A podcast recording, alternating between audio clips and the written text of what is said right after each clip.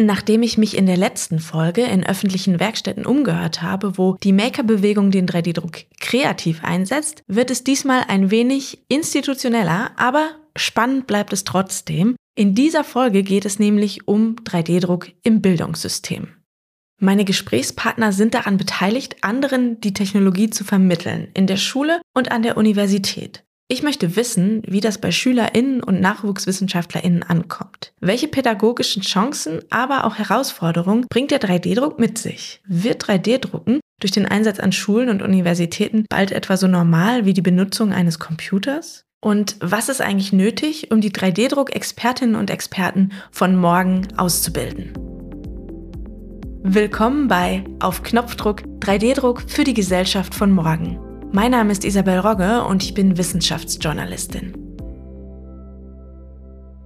Wenn man sich mal so auf dem Arbeitsmarkt umschaut, dann gibt es dort bereits einen erheblichen Bedarf an Menschen, die praktische Erfahrungen mit 3D-Druck vorweisen können, aber die Angebote, es dann tatsächlich auch lernen zu können, die sind hingegen immer noch recht überschaubar, würde ich sagen. Das gilt insbesondere für sehr spezielle Formen des 3D-Drucks, die bisher hauptsächlich in der Forschung zum Einsatz kommen. Ein Beispiel hier ist etwa die Zwei-Photonen-Lithografie, bei der durch Laserimpulse sehr kleine Strukturen hergestellt werden können. Davon hatten wir ja bereits in der ersten Folge etwas von Professor Dr. Wegener gehört. Eine Person, die dieses Know-how vermittelt, durfte ich interviewen, und zwar Dr. Enrico Lemmer. Er war im Rahmen des Exzellenzclusters 3D Matter Made to Order an einem Lehrmodul beteiligt, in dem Nachwuchswissenschaftlerinnen und Wissenschaftler praxisbezogen den 3D-Druck erlernen können. Hallo Herr Lemmer, erzählen Sie uns doch bitte, was Sie mit dem 3D-Druck machen und wie Sie damit in Kontakt gekommen sind. Ich bin ein Postdoc am Zoologischen Institut des KIT vom 2018 bis März dieses Jahr 2022 gewesen. Also ich bin erstmal mit 3D-Druck in Kontakt genommen während meiner Promotion in Italien, weil dort habe ich an einem Projekt äh, über 3D-Mikrostrukturen für die Messung der Invasivität von Krebszellen teilgenommen. Das Ziel hier war, äh, Strukturen aus verschiedenen Festigkeiten herzustellen, die erlauben könnten, normale Zellen von Krebszellen auszeigen und prinzipiell trennen. Am KIT habe ich noch mit 3D-Strukturen und Zellen gearbeitet, aber die Grundidee hier ist, Strukturen zu bilden, die einzige Zellen beherbergen können. Das kann zahlreiche Anwendungen haben, zum Beispiel die Kräfte, die die Zellen aufbringen, zu messen oder herauszufinden, ob das Verhalten von Zellen in 3D anders ist als in 2D. Das ist wichtig, weil die physiologische Bedingungen, in deren sich die Zellen finden, zum Beispiel in, in, im Körper, ist eine dreidimensionale Umwelt sozusagen. Aber die absolute Mehrheit der Forschung im Bereich Biologie ist auf Platten oder Schalen ausgeführt, das heißt auf zweidimensionalen äh, Oberflächen. Also eine weitere wichtige Anwendung von dreidimensionalen Strukturen für einzige Zellen ist die Möglichkeit, verschiedene Zelltypen auf verschiedene Teilen oder Regionen einer Struktur anzubinden, das heißt tatsächlich anzukleben. Und das ist auch sehr interessant, wenn wir an die Möglichkeit äh, denken, komplexe Muster zu gestalten. Das heißt, in Perspektive äh, ganze Gewebe oder äh, Organe Zell nach Zell zu bilden tatsächlich. Sie haben im Rahmen des Exzellenzclusters 3D Matter Made to Order das Lehrmodul Hands-on 3D Laser Microprinting for Beginners angeboten. Was versteckt sich dahinter und wer nahm daran teil und warum? Also wie äh, wir äh, bieten äh, einen Kurs an, in dem wir die äh, Grundkenntnisse für zwei Photonenlithografie erklären.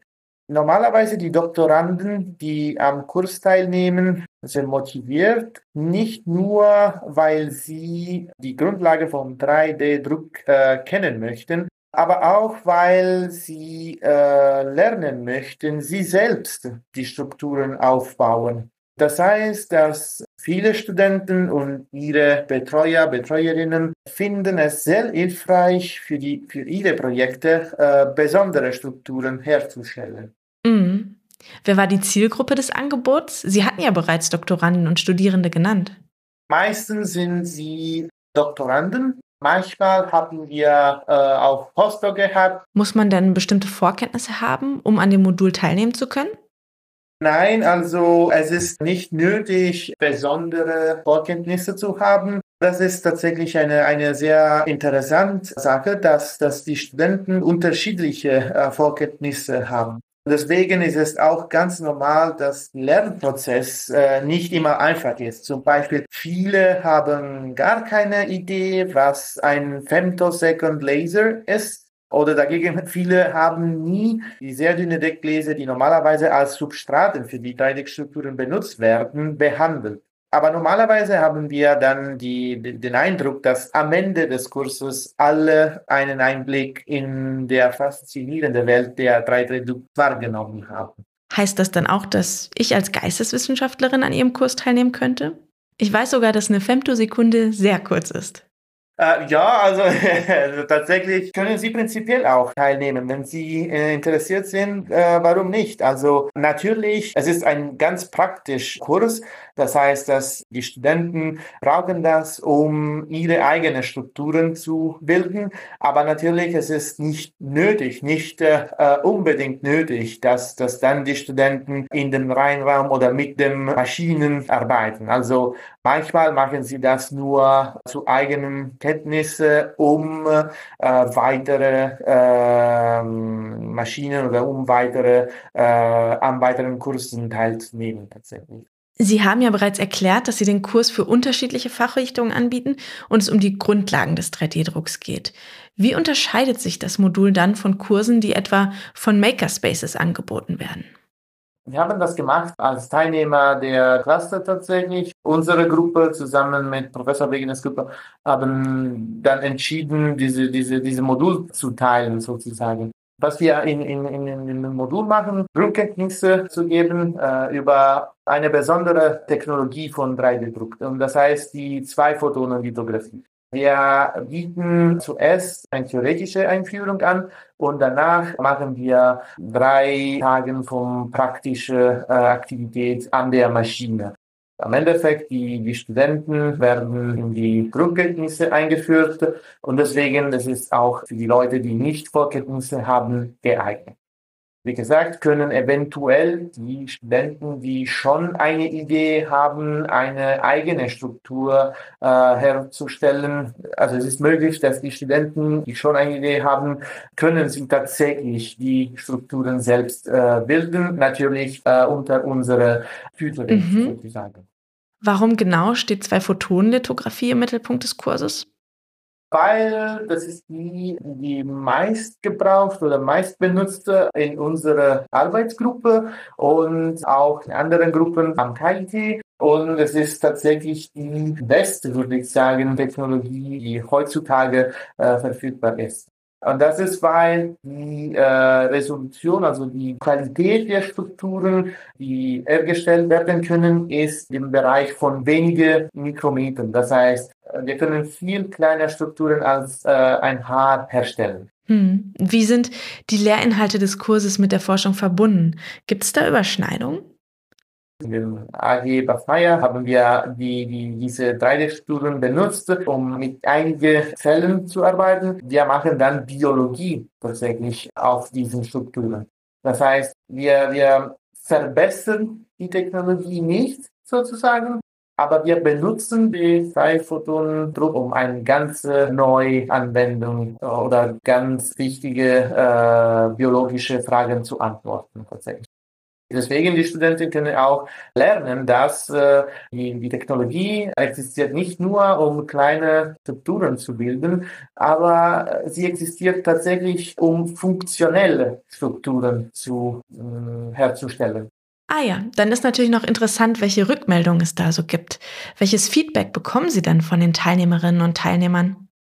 Ja, tatsächlich sind die äh, Studenten, äh, die Studenten sind überrascht sozusagen, dass die Empfehlung, die wir meistens äh, bekommen, ist auch weitere Methoden von 3D-Druck zu zeigen. Also, wie gesagt, wir fokussieren auf zwei Photonenfotografie, aber es gibt äh, viele verschiedene weitere Methoden, Technologien. Im Kurs lehren wir äh, die Grundlagen von zwei Photonenfotografie, aber es wäre sehr schön, wenn auch andere Kursen angeboten werden, die andere, mehr konventionelle Methoden gezeigt werden können.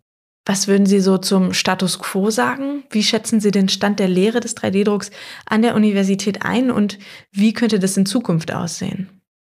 Ich glaube tatsächlich, dass die Entwicklung dann von, von 3D-Druck in den nächsten Jahren massiv wird. Schon im Vergleich zu dem Zeitpunkt, als ich angefangen habe, mit 3D-Druck zu arbeiten, sind viele wichtige Fortschritte gemacht worden. Die Strukturen werden immer komplexer und verschiedene funktionelle Oberflächen sind entwickelt worden. Das bedeutet, dass in wenigen Jahren es sehr wahrscheinlich ist, dass 3D-Druckmethoden regelmäßig an der Uni als Hauptfach oder auch Hauptthemen äh, gelehrt werden. Oder vielleicht, äh, es wird auch passieren, dass die Studenten ein ganzes Studium ins Bereich äh, 3D-Druck besuchen können. Natürlich äh, spielt dazu eine, eine Grundrolle die Ausbreitung der Geräte für 3D-Druck. Ehrlich gesagt sind die Geräte noch äh, für diese Technologie noch extrem teuer. Das heißt, nicht alle Laboren können eine Maschine haben und ähm, das ist auch ein sehr wichtiger Punkt für die nächste Entwicklung. Natürlich sind die Methoden auf theoretisch Photonik und Optik sowie Materialkunde basiert, aber es handelt sich immer um die tatsächliche Gegenstände herzustellen und äh, also werden die, die Studien wahrscheinlich äh, sehr praktisch sein. Also die, die, die Studien, die in der Zukunft angeboten werden können, sehr praktisch sein werden.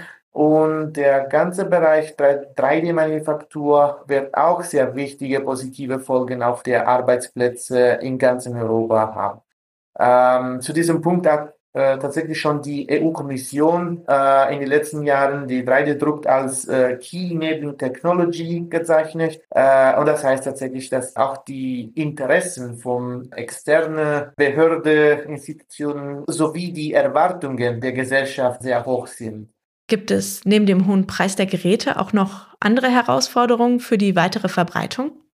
Also es gibt natürlich ein Problem von Kenntnisse natürlich. Also besonders die Zweifelstonenübergriffe ist irgendwie neu oder nicht so äh, verbreitet und deswegen soll die, sollen die, äh, die Leute, die diese Technologie benutzen, sind noch nicht so viel. Also die Zahl vom, vom, vom Wissenschaftler ist noch nicht so hoch genau für diesen Grund äh, sind die, diese Module auch äh, oder die, die, äh, die Kurse, die angeboten werden, sehr wichtig, weil äh, vielleicht ist es nicht äh, der Fall, dass alle Teilnehmer eine Beiphoton-Lithografie-Maschinen benutzen werden, aber mindestens wissen sie, was das ist und können sie dann nach äh, äh, helfen, sozusagen die Technologie auszubreiten und äh, die Interessen der Technologie äh, weitere auszubreiten. Wenn wir jetzt schon über die Zukunft sprechen, wie schätzen Sie denn die Entwicklung des 3D-Drucks in den nächsten zehn Jahren ein? Denken Sie, dass die notwendigen Kompetenzen auch den Weg von der Forschung in die Gesellschaft finden? Also die äh, in die nächsten Jahren dann werde die Entwicklung sehr groß sein von, von diesen Technologien und äh, äh, wenn wir keine Probleme haben äh, oder Probleme haben werden äh, in den Verbreitung von von diesen Technologie, dann würde ich äh, mich vorstellen, dass äh, im Prinzip jeder von uns zu Hause seine eigene Mini 3D-Strukturen erstellen kann. Tatsächlich kann es manchmal nicht so hilfreich sein sozusagen, äh, weil diese Strukturen tatsächlich für die Forschung äh, gemeint und haben sie eine, eine, äh, ein Ziel in, in Forschung. Aber genau diese Technologie haben den Großvorteil, dass sie einsetzen tatsächlich keine äh, Grenze zur ähm, Freiheit sozusagen und für seine eigenen Ziele und äh, tatsächlich praktisch gestalten. Jetzt kann die seine eigene Kreativität äußern, um quasi jeder gedachte Form praktisch zu gestalten tatsächlich. Also ja. Mm, okay. Und was bedeutet das dann für die Lehre? Ich meine, wenn jeder einen 3D-Drucker zu Hause hat, ist es dann nicht schon zu spät, erst in der Uni den geschulten Umgang damit zu lernen? Sollten wir nicht schon in der Schule damit anfangen? Äh, ja, es könnte bestimmt eine Möglichkeit. Also äh, Es wäre gut zum Beispiel, wenn die Studenten äh, schon vor der Uni lernen, äh, wie eine 3D-Drucker zu benutzen, weil sie können zum Beispiel seine eigene Bleistift äh, lernen zu, zu herzustellen oder zu, äh, aufzubauen. Auch die Schüler können etwas anders an, in der Schule lernen. Nicht nur die äh, klassische äh, Biologie oder, oder Mathematik oder andere Fächer äh, lernen, sondern auch praktisch in der Welt der Zukunft zu, aufzubauen. Sie hatten bereits angesprochen, dass es in der Gesellschaft hohe Erwartungen an den 3D-Druck gibt. Wie müssen wir dann als Gesellschaft über diese Technologie sprechen? Wie sollten Forscherinnen und Forscher mit unseren Erwartungen umgehen? Das kann etwas kompliziert sein, sozusagen, weil, also wir haben gesehen, wie äh, schwierig Wissenschaft zu kommunizieren ist. Also es ist auch wichtig, dass die Entwicklungen von diesen Technologie äh, richtig äh, kommuniziert werden. Aber ich kann verstehen zum Beispiel, dass heutzutage könnte es schwierig für die, für die meisten Leute zu verstehen, wie weit äh, die Technologie schon gegangen ist. Wie gesagt, es ist schon weit gegangen, aber sind die Ergebnisse noch im Bereich Forschung verfügbar. Das heißt, es gibt keine wichtige praktische äh, Verbesserung für die ganze Gesellschaft oder nicht direkt sichtbar Deswegen braucht man noch, ich glaube, etwas Zeit, um äh, zu dem ganzen äh, Gesellschaft zu zeigen, dass die, die Technologie oder mindestens die Zwei-Photonen-Technologie schon bereit ist, um äh, die ganze Gesellschaft zu verändern, zu, zu verbessern. Also es gibt noch zu viele Verbesserungen, aber nur in der Forschung. Ja, vielen Dank für Ihre Zeit und vielen Dank für dieses Gespräch, Herr Dr. Lemmer.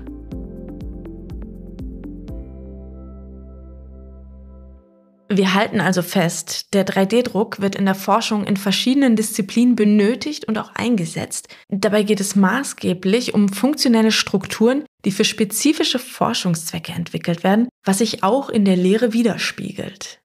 Auch wenn sich noch keine eigenständigen 3D-Druckstudiengänge entwickelt haben, zumindest noch nicht, die Möglichkeiten, den Umgang mit der Technologie an der Universität zu erlernen, die sollten ausgebaut werden. Eine weitere Einschränkung sind die hohen Kosten von Spezialgeräten abseits des handelsüblichen 3D-Drucks. Dadurch können sie nicht einfach in jedem Labor zum allgemeinen Gebrauch zur Verfügung gestellt werden. Die Erfahrung der letzten Jahre deutet jedoch darauf hin, dass sich die Entwicklung zunehmend beschleunigen wird. Es wird also immer wichtiger, den Umgang mit diesen Geräten und den verschiedenen Methoden des 3D-Drucks zu erlernen. Damit wiederum die Akzeptanz in der Gesellschaft dann auch steigt und der 3D-Drucker zum alltäglichen Haushaltsgerät werden kann, muss gewährleistet werden, dass man auch ohne ein spezielles Studium oder eine Ausbildung lernen kann, wie man ihn benutzt. So, und früher ansetzen, das bedeutet, den 3D-Druck schon in die Schulen zu bringen. Und genau damit beschäftigt sich mein nächster Gesprächspartner. Dr. Simon Maria Hassemer koordiniert ein Projekt des Kultusministeriums Baden-Württemberg zur Integration neuer Technologien an Schulen. Und dazu gehört auch der 3D-Druck. Freut mich auch, hier sein zu dürfen. Sie sind ein ganz wichtiger Gesprächspartner für diesen Podcast, denn wie unser Titel das schon sagt, auf Knopfdruck, 3D-Druck für die Gesellschaft von morgen, wollen wir insbesondere ergründen, wie relevant 3D-Druck künftig sein kann und Sie arbeiten ja quasi direkt mit der Gesellschaft von morgen, ähm, nämlich mit Schülerinnen und Schülern und das in verschiedenen Positionen.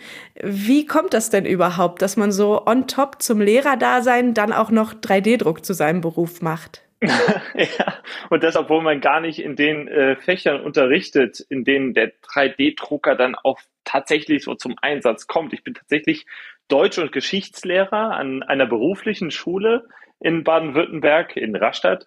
Und das ist eigentlich ganz normal, dass eben Lehrkräfte auch durchaus abgeordnet werden können. Jetzt in dem Fall an das Zentrum für Schulqualität und Lehrerbildung, das ZSL.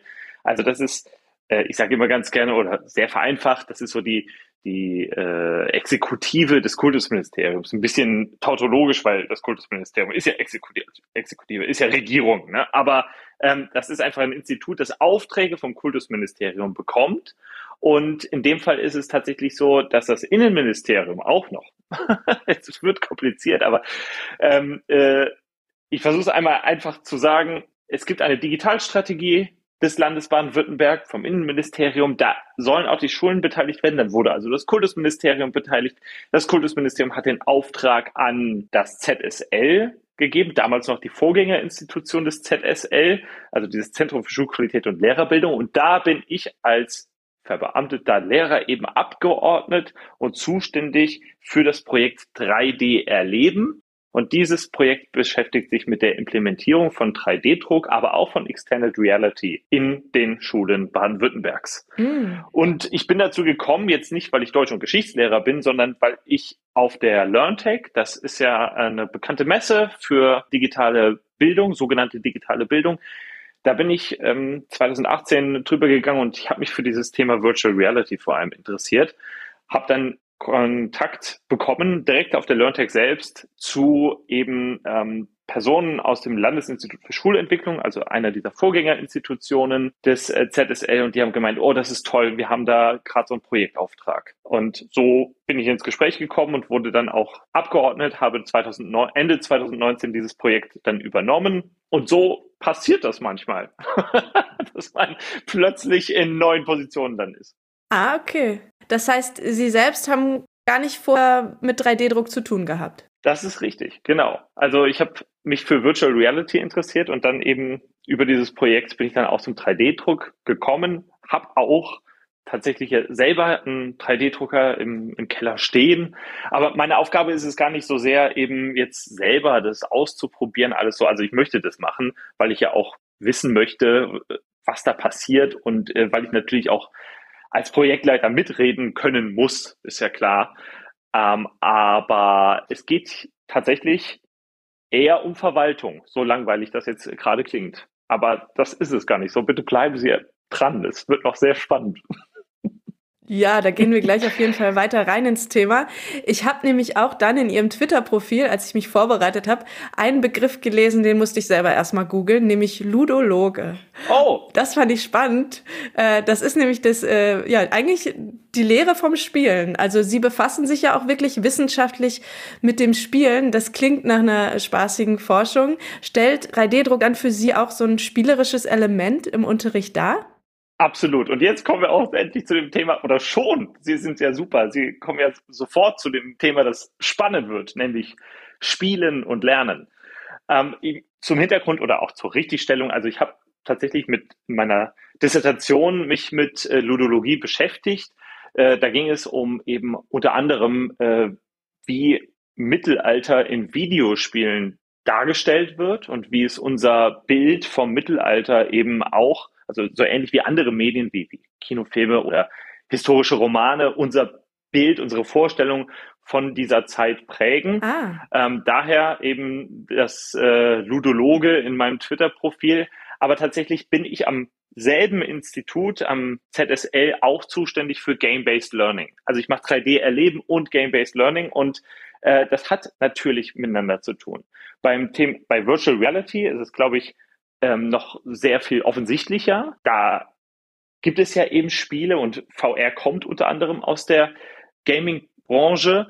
Äh, bei der 3D-Druck ist es jetzt nicht ganz so offensichtlich. Aber einmal kann man natürlich 3D-Druck auch für Rapid Prototyping von selbst entwickelten Spielen verwenden.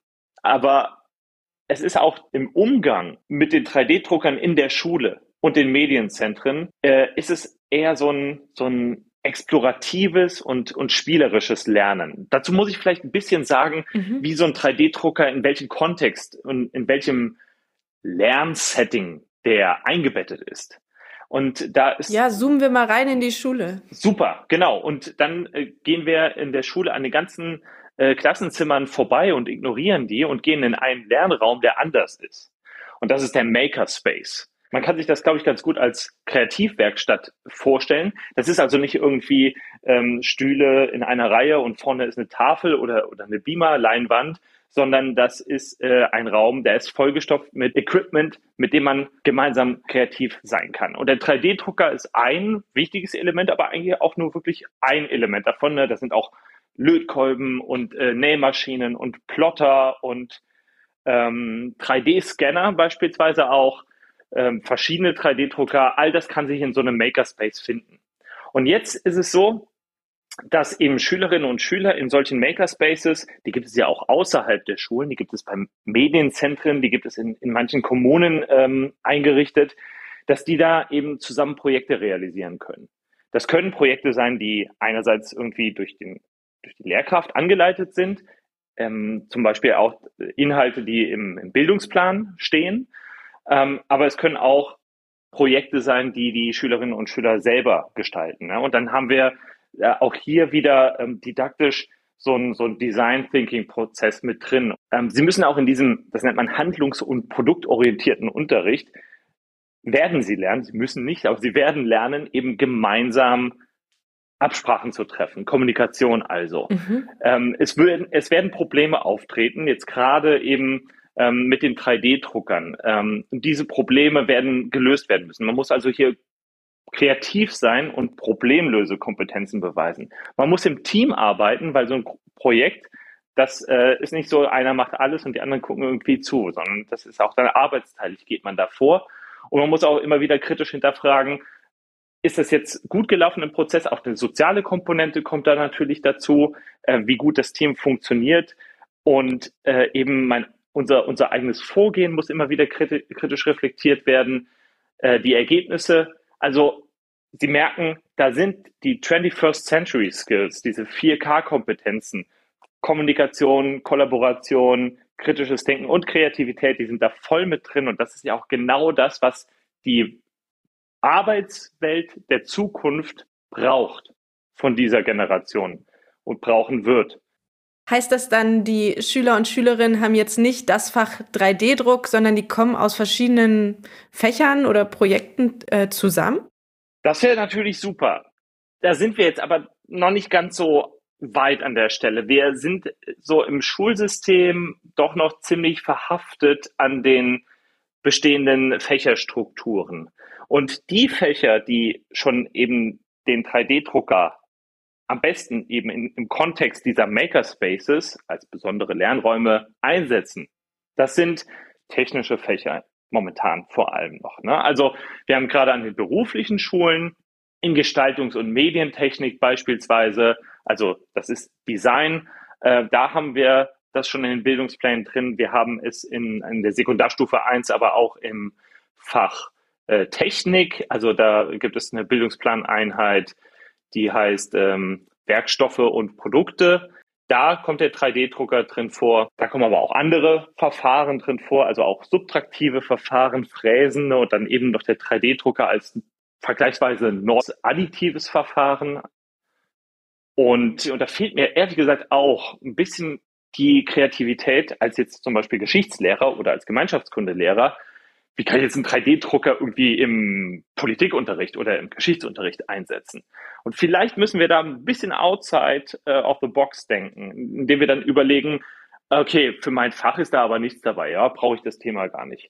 Sondern ich habe es ja auch schon mal ähm, vorhin ganz kurz erwähnt, ne? wenn ich jetzt äh, einfach den 3D-Drucker oder den gesamten Makerspace als Möglichkeit für Rapid Prototyping benutze und ich eben als Pädagoge dass meine Schülerinnen und Schüler auch gemeinsam in Projekten lernen. Dann könnte ich beispielsweise auch sagen, entwickelt bitte ein Lernspiel zur Weimarer Republik und ihr könnt gerne den Makerspace dafür benutzen, um zum Beispiel mit dem Plotter Spielkarten zu drucken äh, oder wenn ihr irgendwie ein Spielbrett braucht oder Spielfiguren, spezielle Spielfiguren, gerade äh, für dieses historische Thema, dann nutzt eben CAD und den 3D-Drucker, um euer Lernspiel zu realisieren.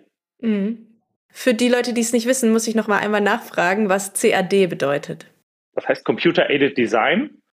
Und es bedeutet einfach, dass man am Computer oder eben am Tablet ein 3D-Modell zum Beispiel entwirft und das dann in ein bestimmtes Dateiformat exportiert äh, OBJ oder STL und das sind dann Dateiformate, die der 3D-Drucker eben drucken kann. Mhm. Das heißt, ich kann eine Spielfigur entwickeln. Ja, absolut. Cool. Da ist wirklich da ist keine Grenzen gesetzt äh, an der, äh, der Kreativität. Also natürlich würde ich jetzt auch mal in der Grundschule und unsere Medienzentren machen das.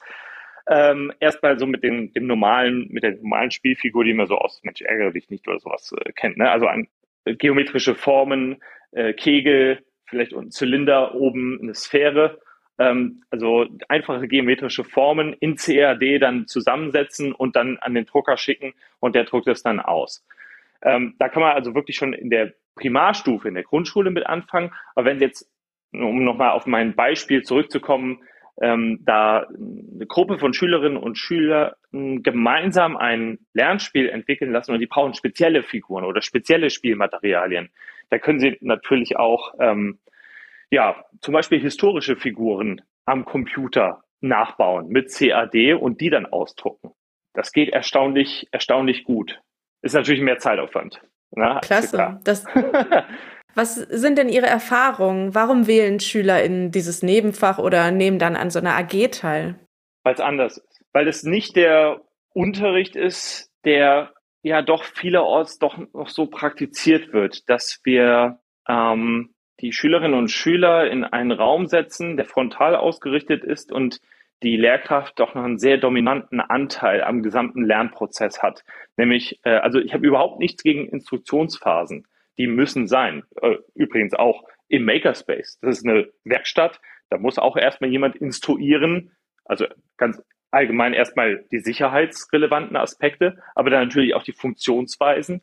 Ich brauche auch Tutorials, um eben mit diesen CAD-Programmen kompetent umgehen zu können. Also es ist nicht so, dass ich jetzt hier stehe und sage, ähm, der Lehrer wird abgeschafft oder so. Aber es gibt dann wirklich diese ko-kreativen Phasen, gerade in solchen Makerspaces, die sind für das Lernen und das ist auch wirklich wissenschaftlich ähm, belegt. Und auch das ist nichts Ideologisches und das ist auch gar nichts Neues. Das Lernen nur so funktioniert, also über dieses soziale Miteinander, über diese ko-kreativen Prozesse. Und das ist dann auch die Phase, wo der Lehrer oder die Lehrkraft eher begleitend unterstützt und eben aus dieser Rolle als Instruktor ähm, herausfällt und eben das nicht mehr ist.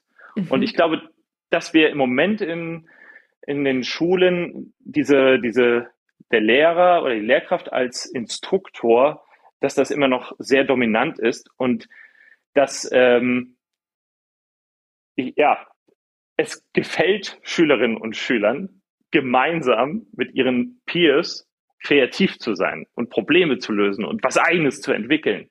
Und deswegen ist das sehr viel attraktiver als eben dieser jetzt, also ich überspitze es jetzt ein bisschen, als dieser klassische Frontalunterricht, wo der Lehrer vorne steht und dir was erzählt und ich mitschreiben muss oder so. Ne? Und ähm, das ist also nicht nur, es gefällt den Schülerinnen und Schülern nicht nur besser, sondern es ist auch noch besser für das Lernen und es ist auch besser für die Kompetenzen, die sie für die Zukunft brauchen. Ja. Stichwort 21st Century Skills. Und deswegen ist es auf allen Ebenen besser. Mhm. Jetzt erhalten Sie ja sicherlich auch Feedback von LehrerInnen, oder? Welches Feedback kommt da an Sie zurück? Ich könnte mir vorstellen, dass das auch mehr Spaß macht, als die ganze Zeit frontal zu unterrichten. Ja, wobei dieses äh, Frontalunterrichten ist für viele natürlich auch schon zu einer Komfortzone geworden. Also das ist wirklich diese berühmte Haltungsfrage bei Lehrkräften. Habe ich jetzt wirklich auch intrinsisch Bock drauf, mich auf dieses Thema einzulassen, obwohl ich mich da gar nicht äh, so auskenne? Bin ich so vom Typ her derjenige, der sagt, boah, cool, 3D-Drucker, das ist sowas äh, wollte ich mir sowieso mal äh, besorgen, auch privat. Und jetzt kann ich das sogar in der Schule, kann ich das zu meinem Beruf machen. Ja, wenn Sie so eine Lehrkraft haben, dann äh, ist das äh, eine Win-Win-Situation. Und dann wird das auch nachhaltig äh, gut werden und das, dann haben auch die Schülerinnen und Schüler was davon. Ähm, Lehrkräfte dazu zu verdonnern, du musst jetzt on top auch noch zu der ganzen Belastung, die ohnehin da ist, sehr viele Korrekturen, ähm, Notendruck, den haben ja nicht nur Schülerinnen und Schüler, den haben auch Lehrer, ja, Lehrerinnen. Äh, und dann noch jetzt äh, im Moment natürlich auch noch ähm, jeden Morgen irgendwie Corona-Tests machen. Mhm. Ähm, wenn das von der Lehrkraft so empfunden wird, dass da jetzt noch etwas on top draufkommt äh, und eine Technologie ist, mit der ich ja gar nicht mich so gut auskenne und ich habe es eh nicht so mit Computern und meine digitalen Kompetenzen sind gar nicht so, dann wird es eher als Belastung empfunden. Dann, glaube ich, bringt das aber auch nichts. Jetzt habe ich ja gesagt, 3D-Drucker sind da eher auch in, in Fächern zu finden, ähm, die so eine Nähe zur Technik haben, ne? Gestaltungs- und Medientechnik habe ich gesagt, Informationstechnik ist da dabei, ähm, das äh, Wahlpflichtfach Technik, äh, Sie haben es gerade angesprochen, das trifft dann auch auf Lehrkräfte, die äh, da affin für sind. Nur eben für solche Lehrkräfte, wie jetzt beispielsweise mich, die äh, eher geisteswissenschaftliche Fächer haben, ähm, äh, da gibt es nicht eben diesen, wie ich bereits gesagt habe, ne, diesen direkten Bezug zu meinem Fach, so, hier, ich, ich könnte natürlich jetzt irgendwie, keine Ahnung, das, das Kolosseum ausdrucken oder das Brandenburger Tor oder eine Pyramide äh, von Gizeh. Aber was, was habe ich davon? Ich habe ein Anschauungsobjekt hergestellt. Die Schülerinnen waren überhaupt nicht beteiligt daran, äh, haben diese ganzen Benefits äh, von gemeinsamen Arbeiten, Problemlösefähigkeiten und so weiter äh, gar nicht mitgekriegt. Also das ist ja ungefähr so, wie wenn ich aus dem Kartenraum eine Karte hole und die äh, im Klassenzimmer aufhänge. Ähm, wenn ich einfach nur ein Objekt, ein Anschauungsobjekt aus dem 3D-Drucker mhm. mitbringe in den Unterricht. Da ist, glaube ich, das Potenzial dieser Geräte nicht ausgenutzt. Impulse zu setzen, wie man ähm, so ein Makerspace auch in geisteswissenschaftlichen Fächern einsetzen kann, dann gelingt es uns, das Thema eben äh, auch viel breiter aufzustellen, als dass es jetzt irgendwie nur ein weiteres Werkzeug für den Technikunterricht ist. Weil das ist es nicht. Und das zeigen uns auch die Zukunftsvisionen, wohin es mit dem 3D-Druck gehen wird. Also hat es was mit der Integration zu tun, wie ich es dann auch in den Unterricht äh, implementiere. Wenn ich jetzt aber an die ähm, Schülerinnen und Schüler denke, Sie haben das gerade schon gesagt, ähm, dass Sie jetzt Geisteswissenschaftler sind. Ich habe jetzt ursprünglich auch mal Germanistik und Philosophie studiert, war auch in der Schule eher in diesen Fächern, ähm, würde ich sagen, affin. Es hat mir aber immer wahnsinnig viel Spaß gemacht, wenn ich dann im Physikunterricht vorne irgendwelche äh, Sachen zusammenfriemeln durfte und da endlich auch mal praktisch tätig wurde. Ist es nicht auch dann eine schöne Möglichkeit, um ja andere SchülerInnen für MINT-Fächer und solche Themen zu begeistern? Begeistern, die vielleicht gar nicht daran gedacht haben, denn Sie haben ja gerade schon gesagt, Kommunikation und Kreativität ist total wichtig und das sind zum Beispiel Kompetenzen, die mir auch schon in der Schule total gelegen haben. Mhm. Ja, absolut. Also warum haben Sie, obwohl Sie dann ähm, einen anderen Weg eingeschlagen haben mit Germanistik und Philosophie, Sie hatten ja trotzdem Freude daran, in Physik was auszuprobieren. Und ich glaube, das ist genau die, dieses Erlebnis, dieses explorative Lernen, das können wir auch ähm, in den, äh, da sind die MINT-Fächer eigentlich stark. Also vor allem jetzt die, die Int-Fächer, denke ich mal, von diesen. Mhm. Äh, und da Nehmen wir Mathe mal raus. Ja, genau. Also, nee, ich will jetzt auch gar nicht den Mathematikkolleginnen und Kollegen dazu nahe treten. Da gibt es bestimmt auch Möglichkeiten, da was äh, äh, zu machen. Ich habe ja eben, also gerade bei Geometrie, äh, hatte ich ja angedeutet, bei den Spielfiguren, ne, da habe ich schon in, der dritten Klasse irgendwie ähm, grundlegende geometrische Formen wie Kegel, Zylinder, Sphäre und so weiter. Äh, Pyramide haben wir auch schon erwähnt, allerdings zusammen mit Geschichte. Also da kann man natürlich auch äh, sehr, sehr viel machen. Beispielsweise eine unserer Pilotschulen, die haben ihr gesamtes Schulgebäude ausgemessen und äh, dann eben in äh, in Mindtest nachgebaut. Das ist so die, die Open Source Variante von, von Minecraft und ähm, die mussten da ja sehr viel rechnen. Also erstmal das Messen, muss man dazu sagen, ist auch ein, äh, ein sonderpädagogisches äh, Bildungs- und Beratungszentrum ähm, gewesen, also mit, mit Förderschwerpunkt. Und äh, das war für die natürlich auch eine Herausforderung. Erstmal das Messen, die Daten sammeln, dann das Umrechnen, dann das eben in Mindtest nachbauen. Und dann haben sie die Datei genommen und das Schulgebäude, das sie da äh, am Computer gebaut haben, im Prinzip spielerisches CAD, ja, wenn Sie so wollen. Und das haben, dann haben sie ihr das Modell der Schule ausgedruckt. Mhm. Und so haben die Mathematik gelernt. Ähm, und jetzt nicht eben mit Instruktionen und dann ganz vielen Rechenaufgaben, wo auch wirklich, mir fällt gerade das deutsche Wort leider nicht ein, wo, wo so der, der Purpose äh, gefehlt hat. Mhm. Äh, helfen Sie mir kurz. Purpose, also ein bisschen der Sinn man, eigentlich, für den man das ja, macht. Ja, genau. Ne? Ganz genau. Und wenn ich dann, äh, wenn der die Lehrkraft in dem Fall also instruiert, wir bauen jetzt unser Schulgebäude in einem Computerspiel nach und drucken es danach aus. Äh, und ihr müsst da zusammenarbeiten, allein um das Maßband zu halten und einer muss auch noch die Daten eintragen und dann müssen wir ein bisschen was rechnen, äh, um, um das eben auch in das Spiel zu bekommen. Das ist ein, eine ganz andere Sinnhaftigkeit, als wenn ich jetzt einfach nur gesagt bekomme, du musst äh, diese und diese Rechenoperation, die musst du können. Mhm. Da merke ich, da kommt die Ludologie, die Gamification schon wieder ins Spiel. Ja, das stimmt. ähm, das klingt auf jeden Fall wesentlich spannender. Ähm, dann verstehe ich aber richtig, es gibt verschiedene Schulniveaus, also es können verschiedene Schulen dann diese Makerspaces nutzen. Ja, genau, genau. Und ähm, ich wollte noch äh, anschieben. Ähm, natürlich könnt ihr jetzt auch, können auch Eltern sagen, ja, wir haben früher aber noch echt selber ge gearbeitet, so mit, mit Ton und so. Also haptisch. Ja, wir haben viele Sachen gebastelt, vor allem in der Grundschule. Meine Tochter geht auch noch zur Grundschule und wenn die mit einem selbstgefertigten Hamster in Ton nach Hause kommt, ist sie natürlich auch stolz und hat was selber erschaffen. Und das Tolle an 3D-Druck ist jetzt, dass es gleichzeitig digitale Kompetenzen vermittelt. Also ich will überhaupt nicht, die sollen weiter bitte diese, diese haptischen Erlebnisse auch fürs Lernen unglaublich wichtig haben. Die sollen bitte weiter mit, mit Ton arbeiten und, und so weiter. Ähm, jetzt können sie aber zusätzlich mit 3D-Druck auch noch digitale Kompetenzen bekommen, indem sie eben zum Beispiel einfachste Formen in CAD machen und das Ganze dann ausdrucken. Und da hat ein Begriff, der ist mir echt da im, im Gedächtnis geblieben, ähm, der stammt von Neil Gerschenfeld, der ähm, MIT-Professor, der äh, diese, diese Makerspaces auch ja eigentlich mit erfunden hat. Der sagt, der 3D-Drucker ist eine digital zu analog Maschine.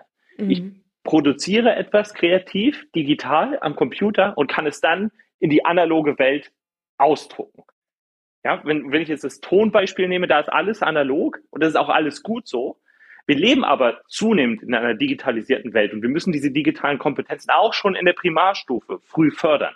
Und das heißt nicht, dass der, der, der Tonofen, der Brennerofen, ja, der, dass der irgendwie äh, jetzt rausgeschmissen wird aus der Grundschule und ersetzt wird durch nur noch 3D-Druck, sondern es geht halt beides. Und Sie könnten sich auch vorstellen, dass Sie dann irgendwie für den, den Hamster aus Ton äh, jetzt irgendwie, keine Ahnung, Motorradhelm oder, oder ein Auto in CAD konstruieren und dann die Tonfigur da in das 3D gedruckte Auto reinsetzen oder sowas. Mhm. Ja, das kann ja alles auch miteinander harmonisch gehen. Und ist diese, diese, äh, das ist auch echt etwas, obwohl ich irgendwie Digitalo bin, ähm, diese Ausschließlichkeit entweder oder, die gibt es nicht in der realen Welt und die sollte dann auch nicht in die Schulen ja. kommen. Also das, äh, dafür wird einem manchmal gerne ein Strick draus gedreht. Ja. Jetzt hatten Sie aber noch eine andere Frage. Ich, ich, mir ist das nur gerade, sorry. So nee, das ist schon in Ordnung. Wir waren ja bei den Eltern. Wir gehen mal weiter. Ich ähm, finde auch, es steht in gar keiner Konkurrenz zueinander. Man könnte ja auch den Hamster, den Tonhamster ja. dann einscannen und gucken, wie der aus einem anderen Material wieder rausgedruckt wird und vergleichen. Also das geht natürlich alles. Voll die gute Idee. Ja, richtig. Wir haben so, so einen so 3D-Scanner auf dem Teller und dann macht man den Hamster drauf. Und auch wenn man vielleicht mit dem Ergebnis, ne, weil das kommt aus dem Brennofen, ist man nicht ganz so äh, zufrieden. Das Tolle an äh, diesen ja, digital zu analog Maschinen ist, ich kann ja immer wieder in die Datei reingehen und nochmal Veränderungen vornehmen. Deswegen wird das mhm. ja auch so, so, so gerne im, im Prototyping benutzt. Und da lernen dann auch die Kinder, gut, den Hamster, den habe ich jetzt gemacht, der ist jetzt so fertig, den kann ich nicht mehr verändern. Wenn ich was verändern will, dann geht der Ton kaputt, weil der ist schon gebrannt. Aber ich kann mhm. jederzeit wieder in die Datei gehen und da nochmal Veränderungen vornehmen und das nochmal neu ausdrucken und gucken, wie funktioniert das jetzt. Und das geht nicht nur mit Hamstern, das geht dann natürlich auch mit technischen, mit Getrieben und, und so weiter, geht das natürlich noch viel, viel besser, wenn sie etwas entwickeln müssen, das irgendwie in der Weise funktionieren muss und nicht einfach nur eine Figur ist. Dann lassen wir uns gerne nochmal wieder rauszoomen aus der Schule, aus dem Klassenzimmer. Wieso ist es denn wichtig, dass wir uns als Gesellschaft mit 3D-Druck und Bildung auseinandersetzen? Weil es einfach so unglaublich viele Bereiche gibt, in denen 3D-Druck auch in Zukunft noch viel stärker zum Einsatz kommt. Und ich denke da vor allem an solche Biodrucker. Also was wir an, in, bei 3D erleben haben, sind zum Beispiel Lebensmitteldrucker. Das ist irgendwie, das ist natürlich auch cool, wenn Sie was aus äh, Marzipan drucken können oder, äh, äh, oder sogar aus Kartoffelpüree. Ähm, aber ich meinte damit eigentlich eher so im medizinischen Bereich.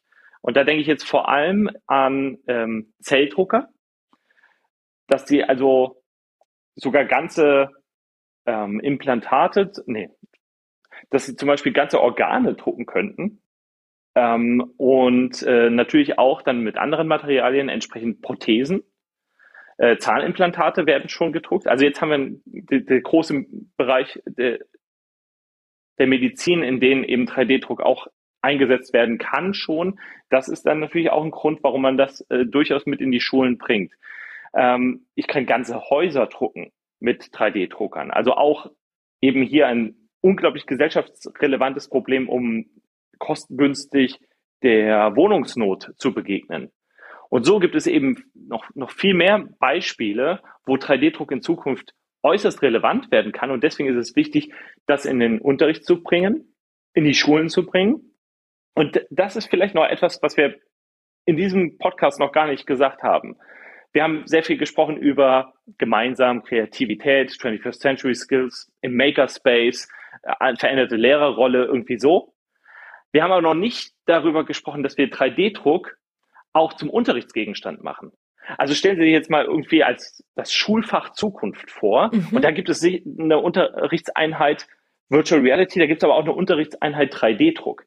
Also dass man auch, oder machen wir es, machen wir es im Ethikunterricht. Im Ethikunterricht kann, oder im Gemeinschaftskundeunterricht kann ich super das Thema 3D-Druck ähm, diskutieren.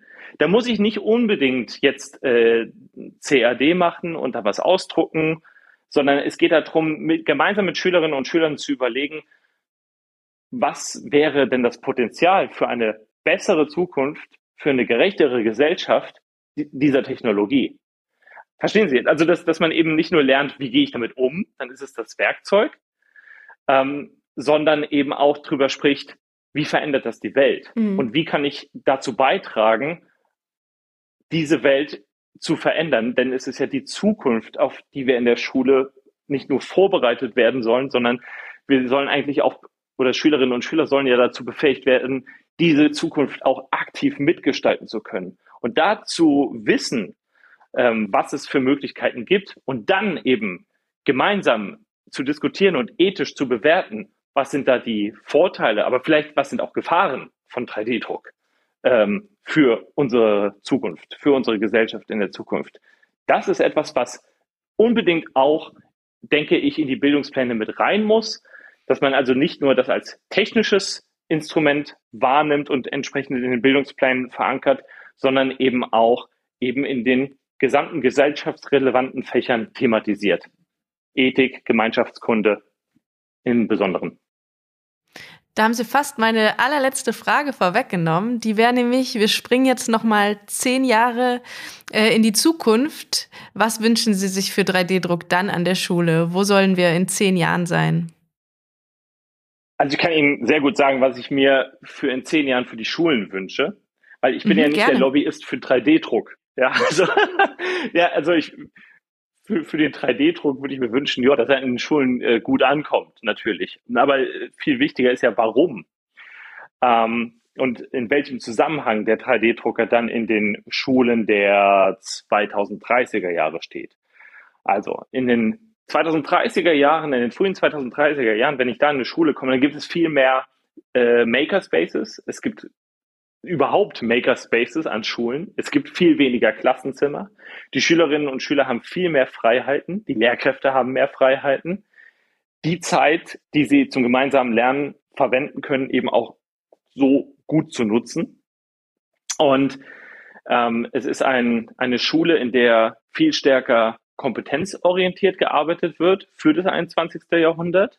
Und da ist der 3D-Drucker sicherlich als Teil des Makerspaces, als neuem Lernraum ein ganz wichtiges Instrument. Aber das war es dann auch schon fast für den 3D-Drucker selber. Und was damit gemacht wird und mit den anderen Gerätschaften in dieser Kreativwerkstatt und wie auch das in gesellschaftsrelevanten Fächern, gesellschaftswissenschaftlichen Fächern eben thematisiert und besprochen wird, dann wird eben aus dieser Kreativwerkstatt, wenn man auch noch eben diese, diese kognitive Ebene und die ethische Ebene dazu nimmt, wird aus der Kreativwerkstatt auch eine Zukunftswerkstatt. Und das wünsche ich mir für Schulen, dass wir vielleicht wirklich in zehn Jahren gar nicht mehr von Schulen mit all den negativen Konnotationen sprechen, sondern eben von Zukunftswerkstätten, wo eben nicht auf die Zukunft vorbereitet wird, Wir wissen gar nicht, wie die Zukunft aussieht, deswegen können wir auch gar nicht darauf vorbereiten, sondern wo Zukunft gestaltet werden kann oder wo die Fertigkeiten und Fähigkeiten trainiert werden, um Zukunft gestalten zu können. Das klingt auf jeden Fall nach einer Schule, auf die ich viel lieber gegangen wäre und auf die ich auch meine Tochter dann sehr gerne schicken würde. Vielen herzlichen Dank für Ihre Zeit. Sehr, sehr gerne. Dass es richtig viel Spaß macht, in der Schule 3D-Drucker einzusetzen, das kann ich mir sehr gut vorstellen. Vor allem, weil man da als Schüler oder Schülerin seiner Kreativität mal so richtig freien Lauf lassen kann. Der Hamster aus Ton, der ist dagegen natürlich in seiner Gestaltung und Umsetzung sehr begrenzt. Wichtig ist jedoch, dass der 3D-Druck nicht das haptische Werken ersetzen soll, sondern ergänzen. Und dazu kommt dann noch die Vermittlung technischer Kompetenzen. Deswegen war und ist der 3D-Druck in Schulen bisher hauptsächlich Teil des Technikunterrichts. Durch den Einsatz in Fächern wie Geschichte könnte die Technologie im Rahmen eines lebendigen Unterrichts dann aber neue pädagogische Möglichkeiten eröffnen. Das entsprechende Stichwort ist hier spielerisches Lernen. Ein Thema, mit dem sich Dr. Hassemer als Ludologe ja ganz schön gut auskennt. Wichtig dabei, 3D-Druck ist nur eine von vielen Möglichkeiten, den Unterricht dann auch spannend und abwechslungsreich zu gestalten. Zusätzlich wünscht sich Dr. Hassemer eine Auseinandersetzung mit neuen Technologien und vor allem ihren gesellschaftlichen Potenzialen in der Schule. So sollten SchülerInnen beispielsweise darüber diskutieren, wie ein gerechter Zugang zu modernen Technologien gewährleistet werden kann. Im Schulunterricht werden aber natürlich ganz andere 3D-Drucker verwendet als im Modul, das von Dr. Lemmer angeboten wurde. Das ist aber kein Problem, denn 3D-Druck ist nicht nur einfach ein weiteres Fertigungsverfahren. Vielmehr bietet die additive Fertigung eine grundlegend neue Möglichkeit der Gestaltung. Und dabei ist es nicht entscheidend, welche spezifische Methode ich zuerst lerne, sondern zunächst, dass ich die Technologie und ihre Möglichkeiten wirklich im Grundsatz verstehe. Denn durch additive Fertigung werden bisherige Einschränkungen aufgehoben. Beispielsweise sind unsere Knochen innen hohl und eine solche Struktur lässt sich am Stück nur mit einem 3D-Drucker in Anführungszeichen kopieren. Apropos Knochen, um die geht es in der nächsten Folge. Dann nämlich habe ich zwei GesprächspartnerInnen zu Gast, die mir einen Einblick geben, wie der 3D-Druck im medizinischen Bereich eingesetzt wird und was bald möglich sein könnte. Das war es auch schon mit Auf Knopfdruck, 3D-Druck für die Gesellschaft von morgen. Der Podcast ist ein Projekt im Rahmen des Exzellenzclusters 3D Matter Made to Order des Karlsruher Instituts für Technologie und der Universität Heidelberg gemeinsam mit dem Institut für Technikfolgenabschätzung und Systemanalyse. Mein Name ist Isabel Rogge, ich sage vielen Dank fürs Zuhören und bis zum nächsten Mal.